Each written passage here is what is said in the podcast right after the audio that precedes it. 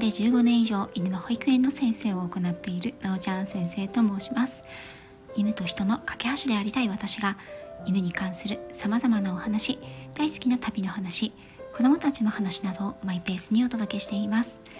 より具体的なトレーニングしつけアニマルコミュニケーションペットロスについてはメンバーシップでお話ししています。今日は告知とその内容に関する配信となります。2月9日金曜日夜8時20時よりホリスティック獣医サラ先生とインスタグラムのコラボライブを行います。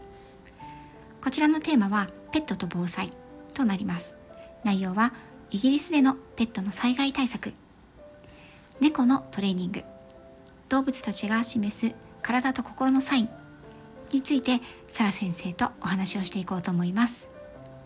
今日はその中で猫のトレーニングについて少し先にお話をしていこうと思います。犬と違って猫はトレーニングやしつけがしにくいまたはしないものであると考えられている方は多いと思います。実際人と一緒に暮らすように家畜化されて約1万5000年余りが経過している犬に比べ猫が人間社会で暮らし始めたのは約9500年前。家畜化されてからは5000年強の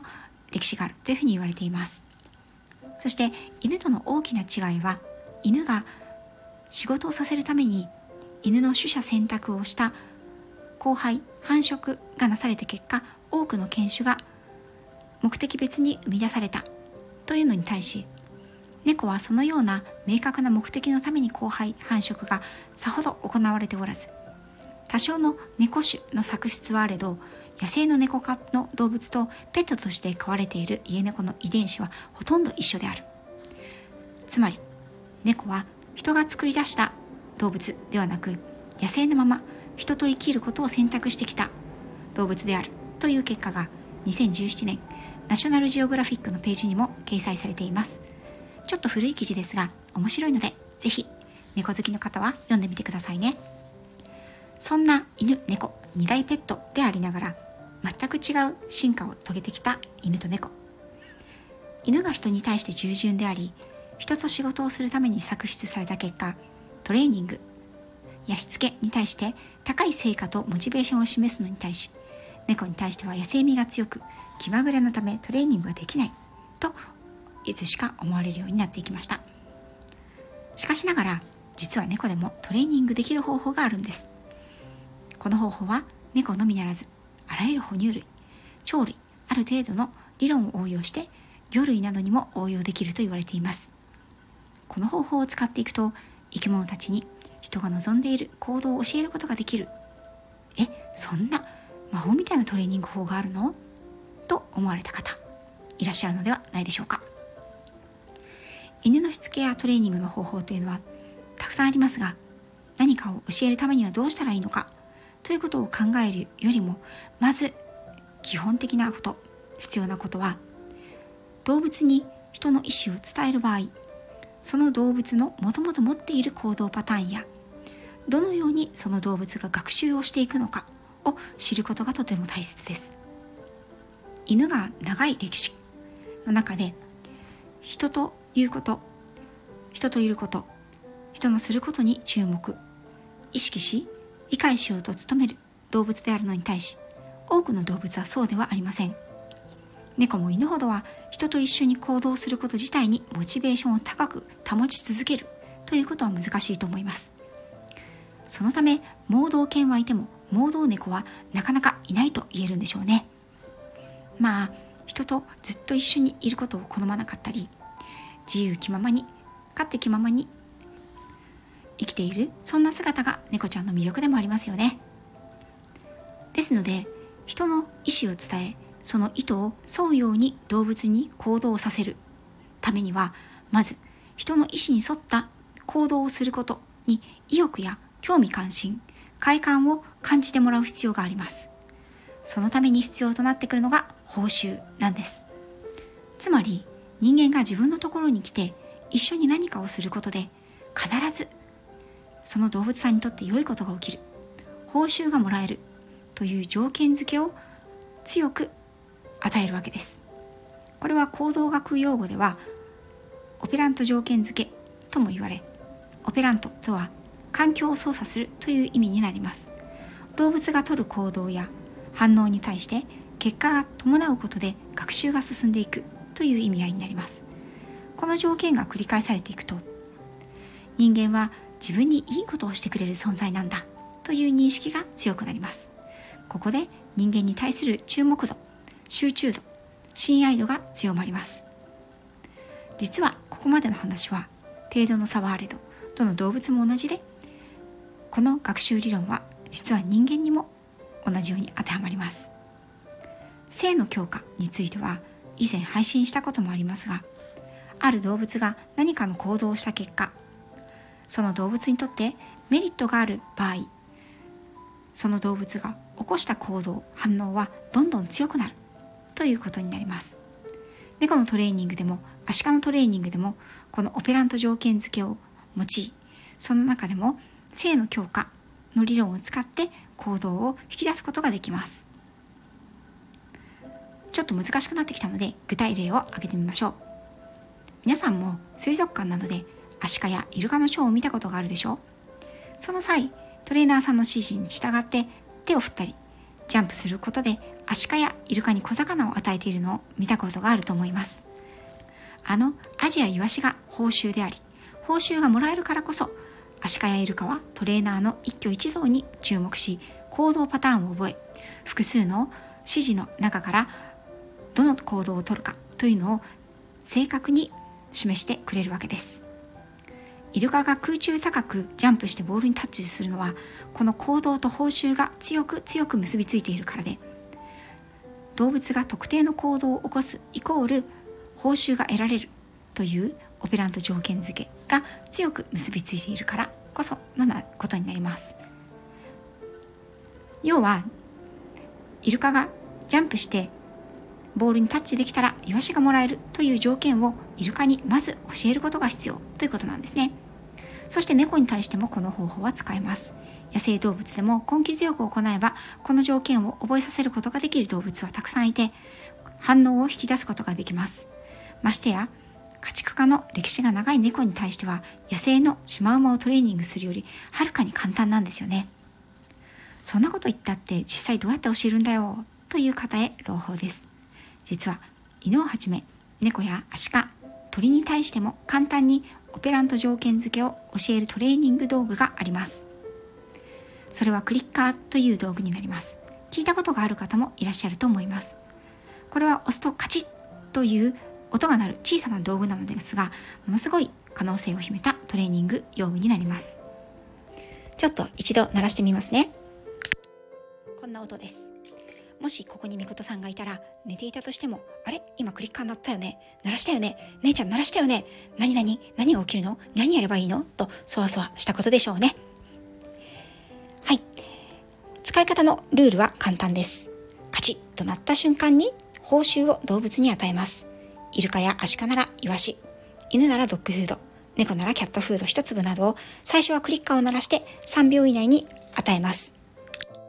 はい、っていう感じですね。この条件を最初に強く強く動物さんに与えます。イルカさんは水中にいることが多いので笛で鳴らして条件をつけていますけれども理論はこのクリッカーと同じです。そのためたとえあなたが間違えてクリッカーを鳴らしてしまったりふざけてクリッカーを鳴らしてしまったとしても最初は必ず報酬を与えてください。実際どんな時にクリッカーを鳴らしたらいいの？という方のために。まずはあなたが猫ちゃんなりワンちゃんなりに教えたいことというのを明確にイメージしてください。例えば、猫ちゃんに新しく買ったクレートに入ってもらいたいという場合、クリック音ですね。これが鳴ったら報酬がもらえるということがしっかり条件付けられていれば、このクリッカーを使ってトレーニングができますよ。こう聞くと、はは、猫がクレートに入ったらクリッカーを鳴らせばいいんだな。でもそう簡単に入ってくれないんだよ。自分で猫ちゃんをクレートの中に入れてクリッカーを鳴らしてもいいんですか？という方もいらっしゃるでしょう。教えたいことのゴールが新しいクレートに入るということであれば、一気にゴールにたどり着くというのは至難の技です。逆を言えばこのゴールを明確にすることそしてそこに至るまでの道筋の段取りを決めるということがクリッカートレーニングの醍醐味でもあるんです。では私だったらどのように教えるか。このゴールに至る最初のスタートは新しいクレートを猫ちゃんの前に置きそのクレートを見るということです。新しいクレートを猫さんが見た瞬間にクリッカーを鳴らし報酬を与えます。猫さんが頻繁にクレートを見るようになったら次の段階に移ります。一歩でもクレートに近づくことができたらクリッカーを鳴らします。新しいものを導入する際にも効果を発揮しますが、苦手なことに鳴らすことにもこのクリッカーを使ったトレーニングは高い効果を発揮します。例えば、子供が苦手な犬に子供を見かけるたびにクリッカーを鳴らして報酬を与えることで、犬の中で子供を見るとクリッカーが鳴るといういいイメージに変わっていくんです。クリッカートレーニングはジグゾーパズルを完成させるようなものです。難しいことを教える場合には、ピースの多いパズルを完成させるようなもの。完成図をしっかり見て、1ピースずつ当てはめていきます。でも、うちの子、クリッカートレーニング途中で飽きちゃうんですよね、という場合。その場合には3つの要因が考えられます。1、人の求めている動物さんの行動のレベルが高すぎる。2、報酬の質が低い。3、クリッカーの条件付けが弱い。となります。特に1の人の求めている行動のレベルが高すぎるという場合、これは段階をすっ飛ばして高いレベルや高いゴール、最終的なゴールを求めていると、途端に動物さんは求められているものが何だか分からずに混乱し、逃げ出したくなります。そして飽きてしまいます。また、クリッカーへの反応が良い犬猫さんの場合、飼い主さんの要求するレベルがどんどん高くなり、時間が長くなって、もう疲れたよと動物さんが嫌になってしまうことがあるんですね。2番の報酬の質が低いという場合、これはトレーニングにおやつを使うことを嫌がる方がよく陥りやすい状態です。うちの子には決まったフード以外あげてないんですという場合に、動物さんはいつももらっているものならわざわざ苦労しなくたっていいよという思考に落ち着き、行動をすることへのモチベーションが下がります。また、必ず報酬を用意しなければならないこと。報酬の質がトレーニング、つまり行動の成果に関係するということは、クリッカートレーニングの一つのデメリットとも取られます。3、クリッカーの条件付けが弱い。これは最も初歩的な間違いですが、クリッカーの理論を使う側がよく理解しておらず、的確に使わなかった場合に見られます。特に動物さんの注意を引くためにカチッと鳴らしている方を見かけますが、これはでは何かを動物さんが学ぶということは難しいです。クリッカーに対して、この音が鳴ったら必ずいいことが起きるということを強く条件付けられた動物は、次第にどうやったらこのクリッカーが鳴るんだろうと自分で試行錯誤して行動するようになります。この段階では動物種によってはかなり差が大きいですが、犬は非常によく反応し、自分で考えてどうにかしてクリッカーを鳴らしてもらおうと試行錯誤します。これがトレーニングの面白いところでもあるんですよね。猫さんに対しても小さな頃からクリッカーを取り入れ、適切なモチベーション、適度な時間や適切なレベルでのトレーニングを行うことで、犬と同じように様々なことを教えることができると言います。言いますというのは、実は、実際には私は猫ちゃんに対してクリッカーを鳴らしたことはないんですよね。ですが、今回のインスタグラムのコラボ相手のサラ先生や、私の師匠たちは猫ちゃんに対してクリッカートレーニングを行って実際の成果を感じていらっしゃいます。今度一緒にコラボをするサラ先生も愛病ちゃん一緒に暮らしていらっしゃる猫ちゃんのクレートトレーニングやハーネスをつけるなどのトレーニングもクリッカーで行われているそうです。その辺もぜひ聞いていきたいなと思っています。また、猫ちゃんへのクリッカートレーニングの進め方や気をつけること、犬との違いなんかもお話ししていけたらいいなと思っていますよ。クリッカートレーニングに興味のある方、猫ちゃんのトレーニングに興味のある方も、ぜひ、今週金曜日、9日ですね、9日金曜日の夜8時より、インスタグラムのライブでお待ちしております。チャンネルはサラ先生の方のインスタグラムのチャンネルになりますので、概要欄にサラ先生のインスタグラムの URL を貼り付けておきます。よかったらフォローをされてみてくださいね。また、それとは別に自分のご自身のですね、愛犬や動物さんにクリッカーを使ってみたいという方、個別のクリッカートレーニングへのご相談もオンラインで受けてもらっております。最後になりましたが、クリッカートレーニングについての記事、そしてこちら動物行動学について、うんと、古典、もう古典と言えるでしょうね。はい。古典であり名著であるアニマルラーニング、動物のしつけと訓練の科学という動物のトレーニングや行動の背景にある学習理論と行動の仕組みを分かりやすく解説したペットと飼い主のための心理学とも呼ばれている本の紹介をさせていただきます。こちらも合わせて URL を概要欄に貼り付けておきますので、ご興味のある方はぜひお手に取られてみてください。